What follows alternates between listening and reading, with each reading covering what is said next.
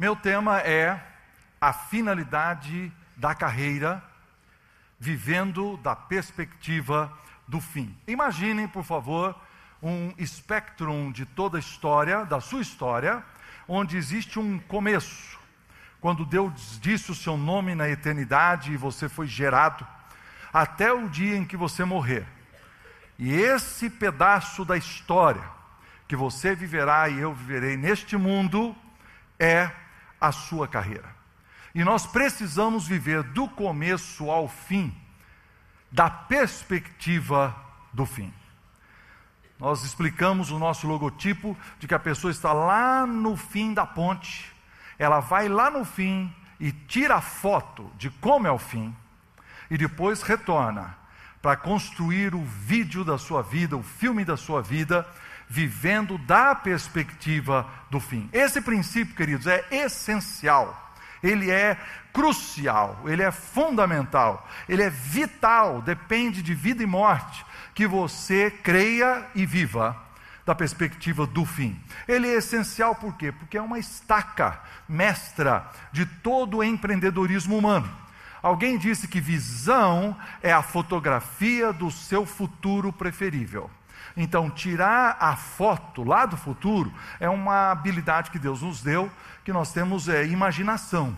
Quando a gente imagina o futuro, então a gente vem para trás e a gente estabelece planos, metas, sistemas, relacionamentos, etc. Então, aquele pipoqueiro que está ali, passa na frente da escola, e ele olha naquela esquina e diz assim: Olha, aqui dá para colocar um carrinho de pipoca. Está vendo? Ele viu primeiro o fim e depois ele foi ser empreendedor. Da mesma forma, o sujeito que resolve construir um hotel. Da mesma forma, o estudante que diz: Eu vou fazer vestibular, depois a faculdade, porque ele tirou uma fotografia dele praticando uma certa profissão ali mais para frente. Né?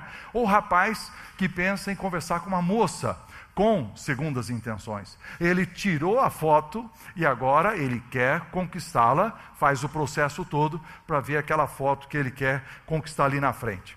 Dr. Dave Hunt, uma vez estava vendo esse homem falar e ele disse o seguinte: Se você não vê-lo antes de vê-lo, você nunca o verá.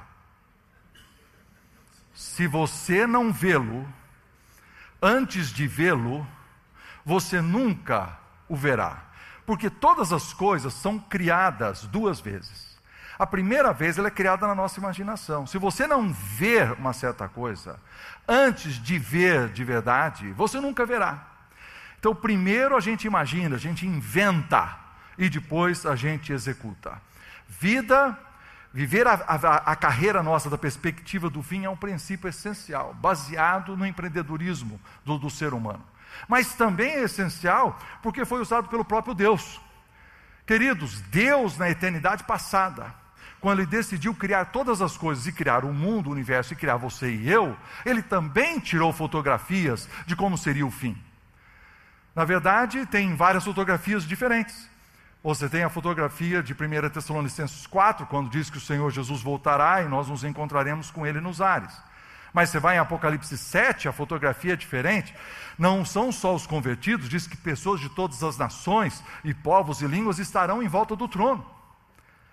E se você for um pouco mais para frente, se você é, entender lá o final, 1 Coríntios 15, 28, diz que lá no final o próprio Filho também se sujeitará àquele que todas as coisas lhe sujeitou, para que Deus seja tudo em todos.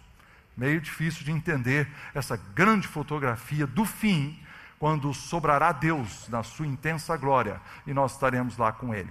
Na verdade, a Bíblia diz que nem olhos viram, nem ouvidos ouviram, e nem jamais penetrou no coração humano o que Deus tem preparado para aqueles que o amam. Deus tirou essa foto. Esse negócio de pensar no fim é tão profundo, queridos, que nos piores momentos da nossa vida, Deus manda a gente olhar para o fim. Quando a nossa carreira gente, não é uma estrada asfaltada, ela é cheia de buracos, ela é cheia de desafios, e o povo de Israel estava sendo levado inteiro, tirando, mas imagine, um povo inteiro sai da sua terra, está sendo levado para a Babilônia. E quando eles chegam lá, eles estão deprimidos, eles estão é, tomados pelo senso de calamidade, de tristeza, de derrota, eles estão acabados, eles não querem nem ter filhos, eles estão frustrados e deprimidos. E Deus aparece e eles mandam um profeta para dizer: não, nada de depressão. Comecem a ter filhos, coloque a vida no lugar, toca para frente. Por quê? Porque eu bem sei os pensamentos que tenho a vosso respeito, diz o Senhor. Foi Deus que mandou eles lá para a Babilônia como castigo.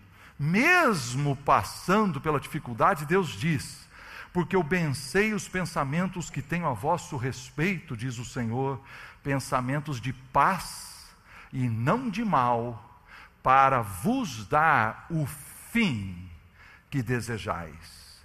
Qual era o desejo que eles tinham? Voltar para sua terra.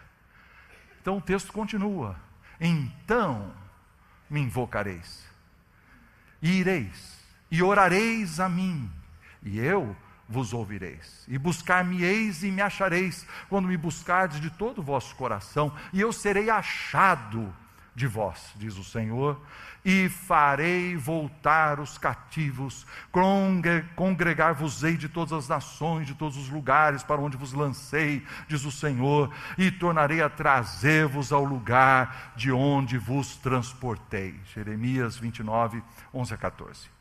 Então, nos momentos difíceis, nas curvas do caminho, nas tristezas e na derrota, Deus está dizendo: lembre-se, o meu pensamento a seu respeito é que lá no fim, no fim, dará certo, com a graça de Deus. Tem uma história muito interessante, é uma listinha, encontrei na internet já faz alguns anos. Abraão Lincoln, um dos grandes heróis americanos. Né? Alguém fez uma lista enorme das suas derrotas, dos reveses da sua vida, os retrocessos, e aqui está. Perdeu o emprego em 1832, fracassou nos negócios em 33, foi derrotado na legislatura de Illinois em 34, a sua noiva morreu em 35, por isso sofreu depressão e esgotamento nervoso em 36. Foi derrotado como orador da legislatura de Illinois em 38 foi derrotado na indicação para o Congresso em 43, perdeu a reindicação para o Congresso em 48, rejeitado para um importante cargo oficial em 49, derrotado para o Senado em 54, derrotado para indicação como vice-presidente em 56, novamente derrotado para o Senado em 58, mas em 61 foi eleito presidente dos Estados Unidos. Esse é um homem que ele passou por tudo que você possa imaginar de coisa ruim, mas ele não perdeu a perspectiva do fim. É um princípio essencial. E é essencial porque o apóstolo Paulo disse isso: em nada considero a vida preciosa para mim mesmo, conquanto eu complete a minha carreira, desse começo até o fim, e o ministério que recebi do Senhor Jesus. E ele, quando chega no fim, escrevendo a sua última carta em 2 Timóteo, ele diz: Combati o bom combate, completei a carreira e guardei a fé. Em resumo, queridos, pensar na vida e na carreira da perspectiva do fim é um princípio essencial da nossa vida. Deus fez, o apóstolo fez, a carreira é definida dessa forma. Você e eu precisamos aprender a pensar a longo prazo e a analisar todas as suas vidas e sua, toda a sua decisão, todas as suas decisões de negócio, de família, pensando no fim, no fim como será. Tendo estabelecido então esse princípio como bíblico, lógico, essencial ao, ao comportamento humano, resta uma pergunta: como? Como viver essa carreira da perspectiva do fim? Eu quero dar quatro ideias essas quatro ideias eu estou tirando da parábola dos talentos, que está em Mateus capítulo 25, de 14 a 30. Eu não vou ler a parábola, mas eu vou lendo conforme é, eu, eu sigo na mensagem. Muito poderia ser dito, muitos princípios poderiam ser extraídos dessa, dessa parábola, eu quero só analisar quatro. Muitos usam essa, essa parábola naquele sentido simbólico que o talento seria nossos é, dons naturais de inteligência, de beleza, de força, de capacidades artísticas, etc. Mas talento, queridos, na Bíblia, é uma medida, é uma unidade de medida para falar de grandes fortunas. Entre mais ou menos 25 a 35 quilos de prata ou de ouro. Eu vou pegar pelo máximo, tá certo? 35 quilos de ouro. 35 quilos de ouro é um talento. 35 quilos de ouro são 35 mil gramas de ouro, que vezes 100 reais a grama é 3 milhões e 500 mil reais hoje. Esse é o cara que ganhou um talento. Tá bom, hein, cara? Tá bom, hein? O cara que ganhou dois levou 7 milhões.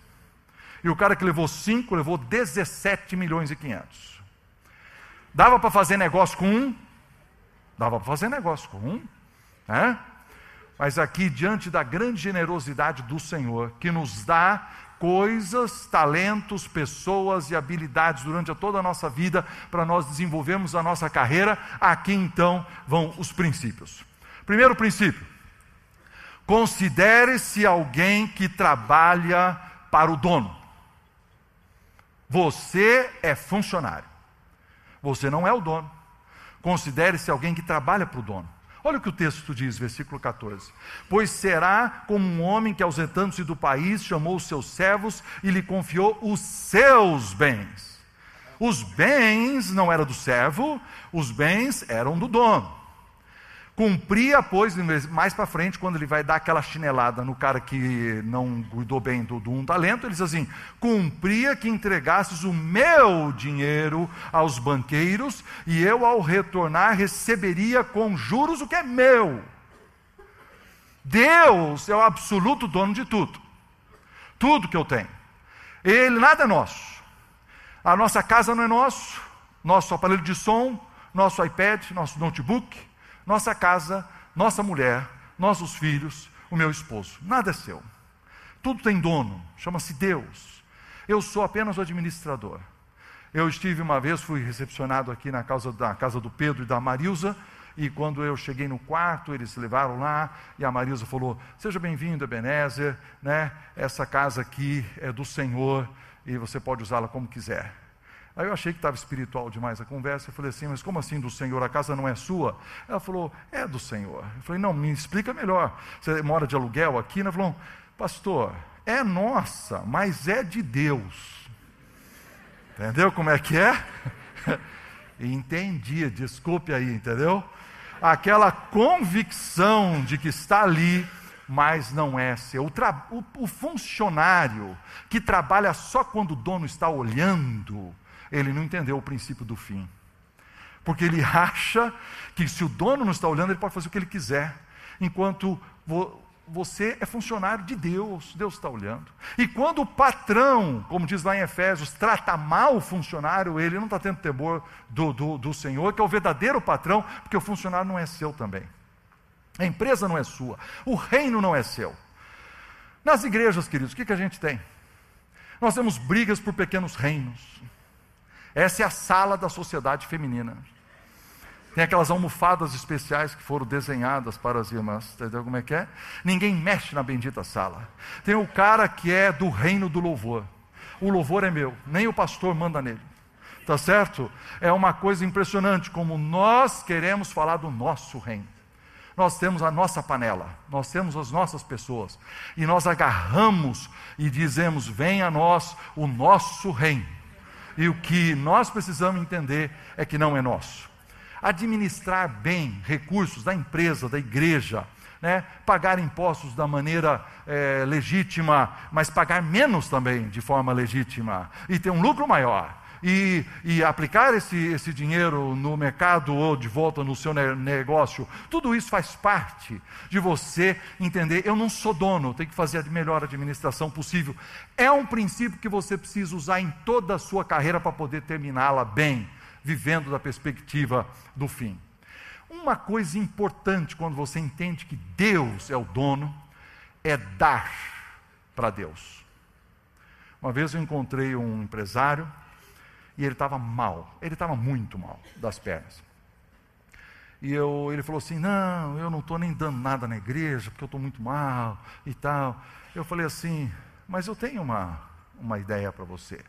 Pega um real, coloca no envelope, fecha, põe o seu nome. E toda vez que você entregar aquele dinheiro para Deus, você dizer: Senhor, todo o meu negócio é teu. Eu estou entregando isso aqui, eu gostaria de entregar muito mais, mas eu estou entregando como um reconhecimento de que tu estás em controle. E é uma dádiva para me lembrar de que eu sou teu funcionário, tu és o patrão, e eu quero me considerar alguém que trabalha para o Senhor. Sabe qual foi a resposta dele? Ah, pastor, mas aí fica mal, né? Imagina botar envelope com meu nome lá com um real. Ou então, o orgulho fala mais alto do que o coração verdadeiro em seguir a Deus. Porque talvez ele pudesse colocar 10 reais, talvez pudesse botar 100, mas ele decidiu botar nada. Queridos, esse homem não estava vivendo da perspectiva do fim, de que tudo é de Deus, e eu tenho que gerir a minha carreira entregando para Deus aquilo que é dele. Segundo lugar, creia em sua capacidade que pode ser ampliada. O texto diz claramente que nem todos têm a mesma capacidade. Diz que Jesus ali deu cinco talentos para um, dois para o outro e um para o outro, segundo a sua própria capacidade, e então partiu.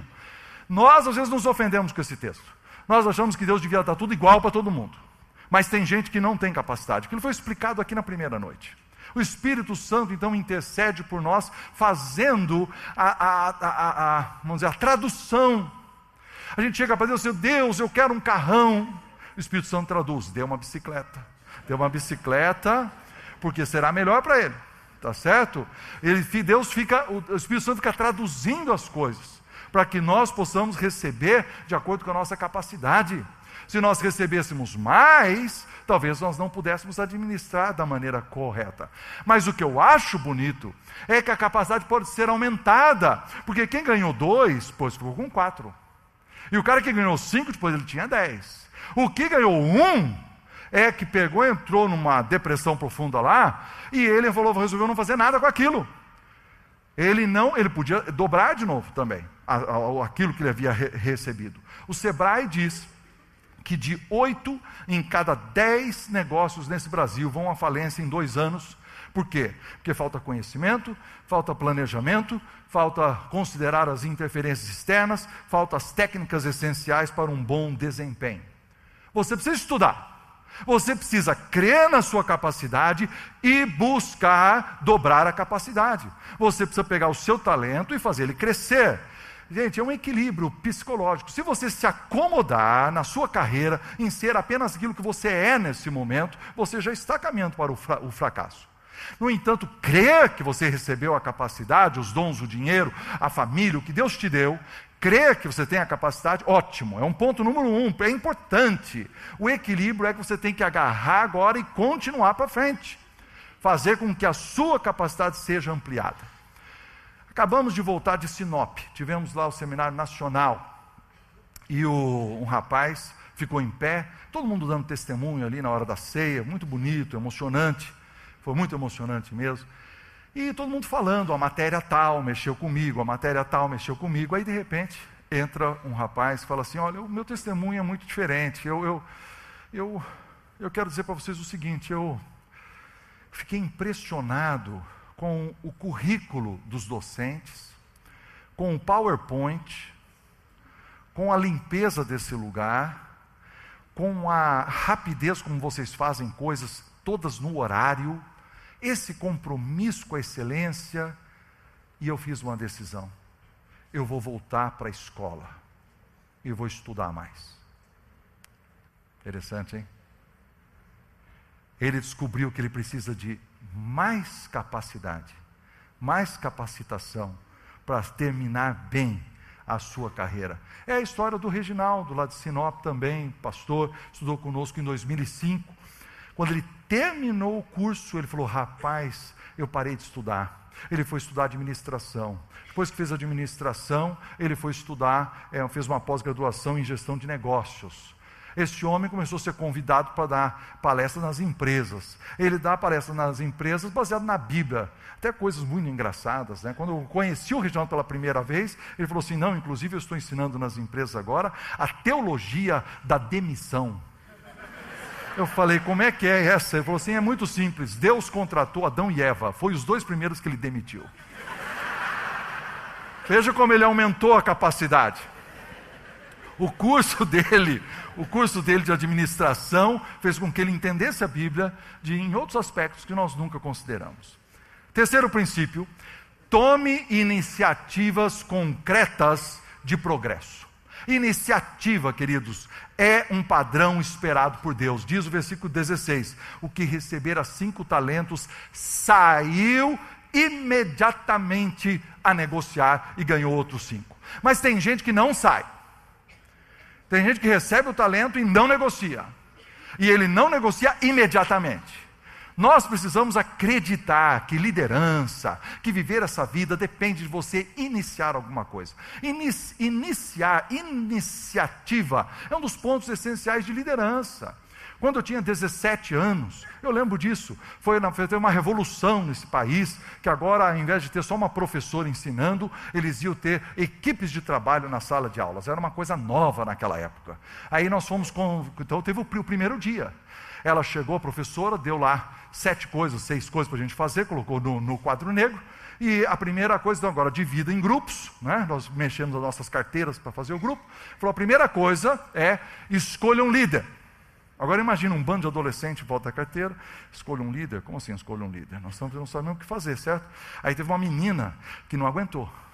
Ela jogou o cabelo para trás assim e falou assim: Ai meu Deus, pelo amor de Deus, vamos fazer o número um ali para escolher o líder? Porque nós temos mais cinco coisas para fazer. Quem que foi escolhida? Ela. Não, porque ela teve o quê? Iniciativa.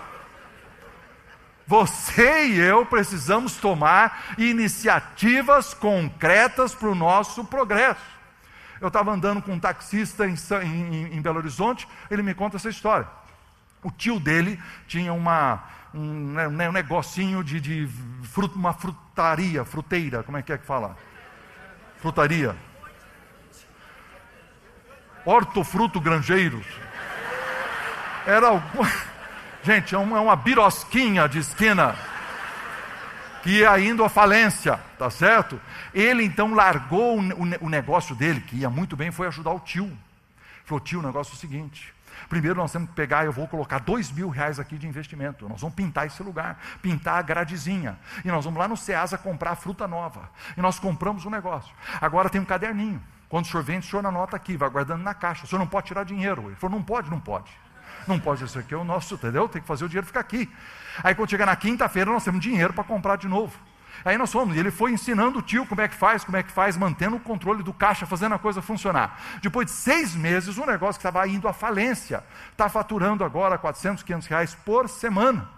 Dois mil reais por mês. Eles estão ficando ricos. Ele vira para o tio e fala assim: tio, o senhor já entendeu como é que é? Tá certo?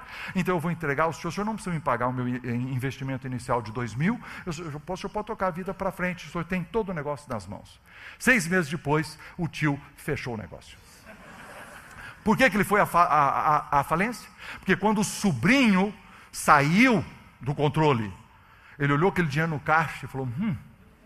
Ele comprou duas camisas, uma calça, uma motinha um motim para o serviço.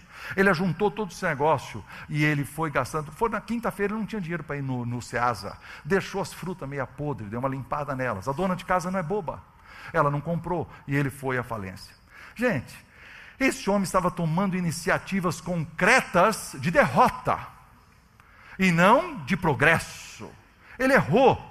Ele errou. Aliás, eu não sei por que, que é assim. Nos Estados Unidos, quando você diz assim, fulano de tal, esse aqui é milionário, todo mundo bate palma. Venha, por favor, dê uma palestra. Como é que o senhor se tornou milionário? No Brasil, assim, aqui está fulano de tal, milionário. Aí tem coisa, o cara deve ter, ó. Isso é Brasil. Gente, tem muito pouco gente Tem muito pouca gente rica que não é trabalhador, o cara que herdou alguma coisa, mas os ricos são gente que trabalhou demais, trabalha muito, né? Inclusive tem uma história que aconteceu, né? Lá nos Estados Unidos, as minhas filhas, quando tinham que fazer limonada, era um projeto de escola, limonada. Faz a limonada, aí vem, você é, ajuda, a mamãe ajuda em casa, pega um papel, quanto foi gastado de limão, quanto de água, quanto de açúcar, faz a continha, divide, e aí, né, para dar o lucro, aí põe uma mesinha lá no, no como é chama, no, no, na, na grama, e um cartazinho, limonada, cinco centavos. E os vizinhos vêm, eles vêm, eles sabem que é um projeto de escola. Eles compram limonada, aí tem que fazer o caixa, e, e ir para a escola como é que deu o, o, o negócio. Aqui, Aqui tem uma história aqui, não sei se é filha da Kelly, alguém. A menina foi para a escola sozinha, gente. Ela descobriu que todo mundo precisava de lápis. Ela comprou um monte de lápis, colocou numa borrachinha, guardou. Quando o cara disse assim: Ah, alguém tem um lápis? Tem um lápis? Ela tirou. Quer comprar? né? Aí a pessoa, aquela menina, que teve a iniciativa foi criticada pela professora. Para com isso, porque aqui só a cantina pode vender lápis. É isso que nós vamos acabar com, a, com as iniciativas concretas de progresso nesse país. Queridos, se você fez o vestibular duas vezes e não passou, faça de novo. Faça dez vezes. Você vai para frente. Se você, você tem que segurar você pelo colarinho e dizer assim: eu vou fazer, eu vou levantar cedo, eu vou procurar emprego. Uma vez eu encontrei um sujeito na minha igreja lá, cara, eu fui visitar ele, ele estava deitado na cama, desempregado, deitado na cama com a Bíblia no rosto. Eu falei: Jorge, levanta, Jorge. Ele acordou assustado: Ô pastor, estava aqui meditando. A vontade de bater no cara em nome de Jesus vagabundo. Tá certo? Não tem iniciativa nenhuma. E isso foi o problema desse cara aqui. Ele ganhou um talento, mas um talento, gente, é dinheiro que não acaba mais 3 milhões e 500 mil reais. Mas esse cara vira para Jesus e fala assim: Mas eu fiquei com medo. Vocês, vocês, percebem a loucura que é esse texto? Quando o cara diz assim: Eu sabia que o senhor era um homem exigente e que o Senhor colhe aonde o Senhor não planta. O Senhor tem um sucesso até onde a gente nem sabe que tem sucesso. E a gente imagina assim: se a gente sabe tudo isso do patrão, qual é a resposta agora? Então eu trabalhei mais, eu me desdobrei cinco vezes para poder agradar o Senhor. Não, já que eu sei que o Senhor é bravo, eu não fiz nada. Então, olha, olha, é um negócio tolo, dá uma lida. Pessoas que são é, tomadas pelo medo, queridos, elas param elas nem fazem o risco calculado. Para de estudar, para de trabalhar, para de negociar, para, para, para, por causa do, do medo. Ontem, nosso presidente, Ed Newton, fez a reunião do conselho, ele abriu com aquela palavra que Deus falou a Josué: Não temas, nem te espantes. O cara que se espanta, ele dá um pulo para trás. O cara que teme, ele para. Porque eu estarei contigo em toda a sua carreira. Ser forte e corajoso. Tome iniciativa concreta de progresso em qualquer coisa que você fizer.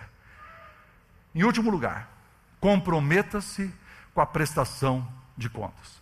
Versículo 19 mostra que tanto no céu como na terra, queridos, existe prestação de contas. Depois de muito tempo voltou o Senhor daqueles servos e ajustou contas com eles. Sabe o que aconteceu? O fim chegou. Está vendo como você tem que viver do ponto de vista do fim? Porque o fim chega, meu amigo.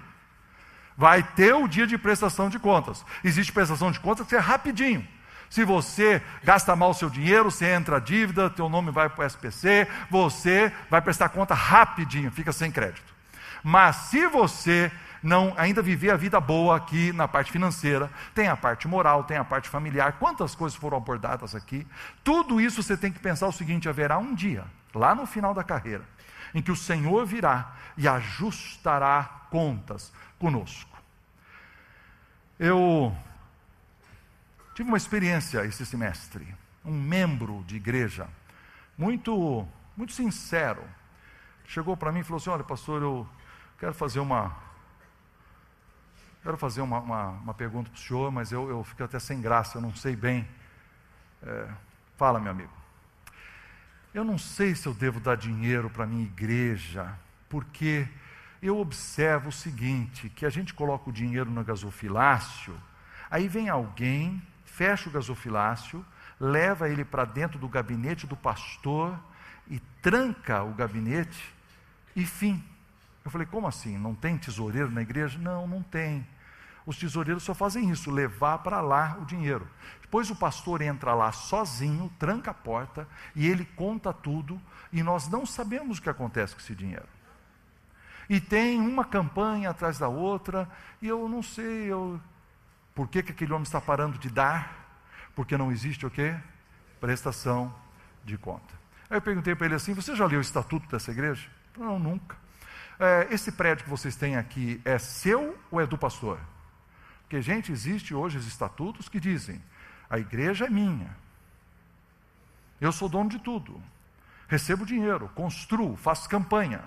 Aí daqui 20 anos eu posso decidir vender o prédio, ir para outro lugar, porque não é da pessoa jurídica, é da pessoa física, ele é dono do negócio. Esse pastor não está com medo do fim, porque haverá prestação de contas um, olha a história de, diferente desse empresário cristão, chegou para mim e falou assim: Ebenezer, todo mês eu tenho que escrever um cheque de 800 mil reais para pagar o INSS dos meus funcionários. Empresário grande, 800 mil reais. Cada vez que eu vou assinar esse cheque, eu fico com uma dor no coração, porque é muito dinheiro. Mas o que, que eu faço? Eu falo, eu assino de qualquer jeito porque eu já fiz uma conta, é matemática pura. Se eu não conseguir assinar o cheque de 800, o mês que vem é de 1.600, eu não vou conseguir assinar o outro. E daqui um ano, eu estou devendo quase 10 milhões. Em quatro anos, a minha empresa fecha. Se eu não assinar este cheque. Aquele homem vive da perspectiva do fim. Está vendo? Porque ele enxergou que ele precisa fazer hoje o que vai afetar a vida dele Quantos negócios familiares, queridos? Familiares. Tem gente na família acusando outras pessoas, destruindo, malgastando, entrando na justiça, acabando coisas que os avós começaram, que os pais começaram. Essas pessoas não têm temor de Deus. Se você está aqui hoje, se arrependa, meu querido.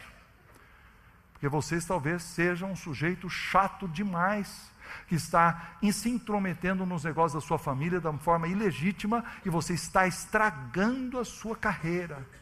E o pior? O pior é a igreja. Eu acabei de descobrir um demônio novo, fui eu mesmo que inventei.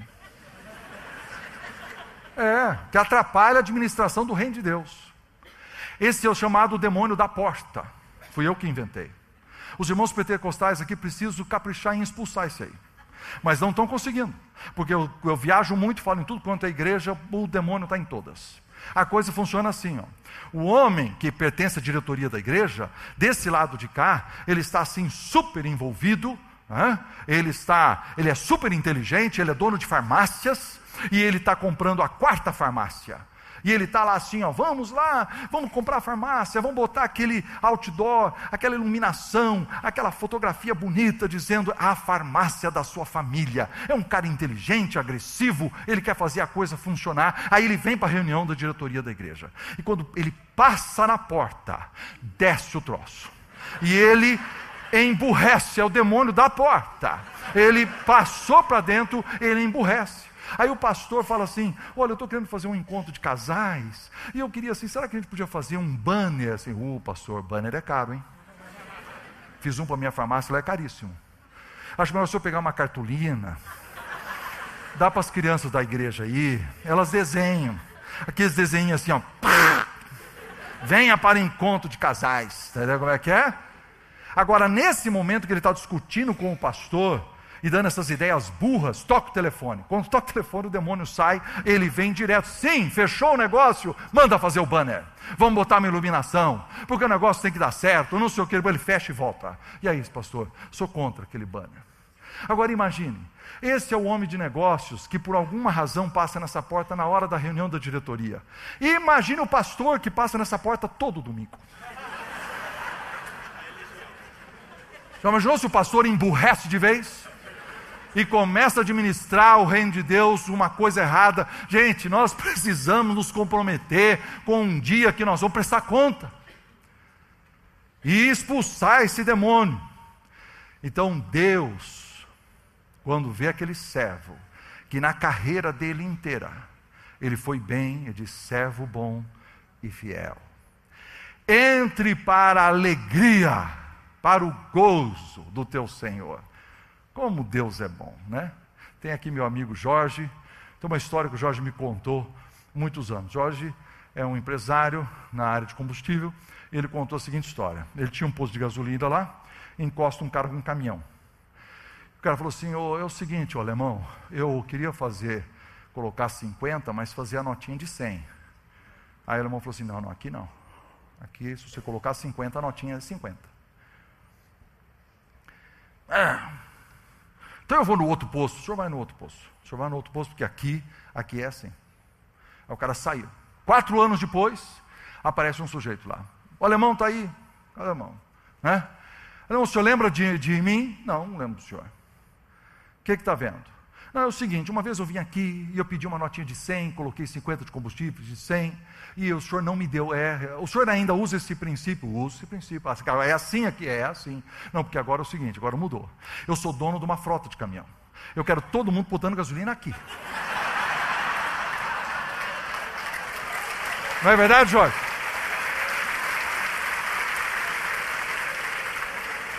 Jorge, obrigado por ser um exemplo para nós nesse, nesse exemplo aqui, de pensar o quê? Do ponto de vista do fim, da prestação de conta diante de Deus. E Deus lhe diz: servo bom e fiel, entra para o gozo, essa alegria enorme do seu Senhor.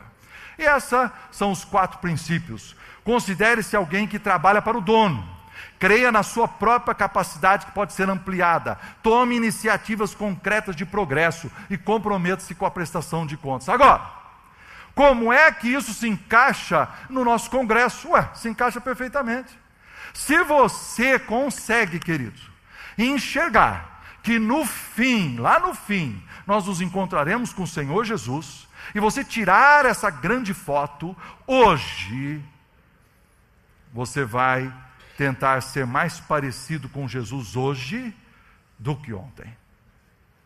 Você vai administrar e investir na sua família, como disse o Ailmer, para que ela seja um modelo do amor de Cristo nessa sociedade você vai elevar a excelência e o padrão do seu exercício da profissão, vai fazer uma, uma boa gestão do seu mandato cultural, como disse o Sérgio, para servir a sociedade em nome de Deus. E você vai aguardar a bendita esperança da vida eterna.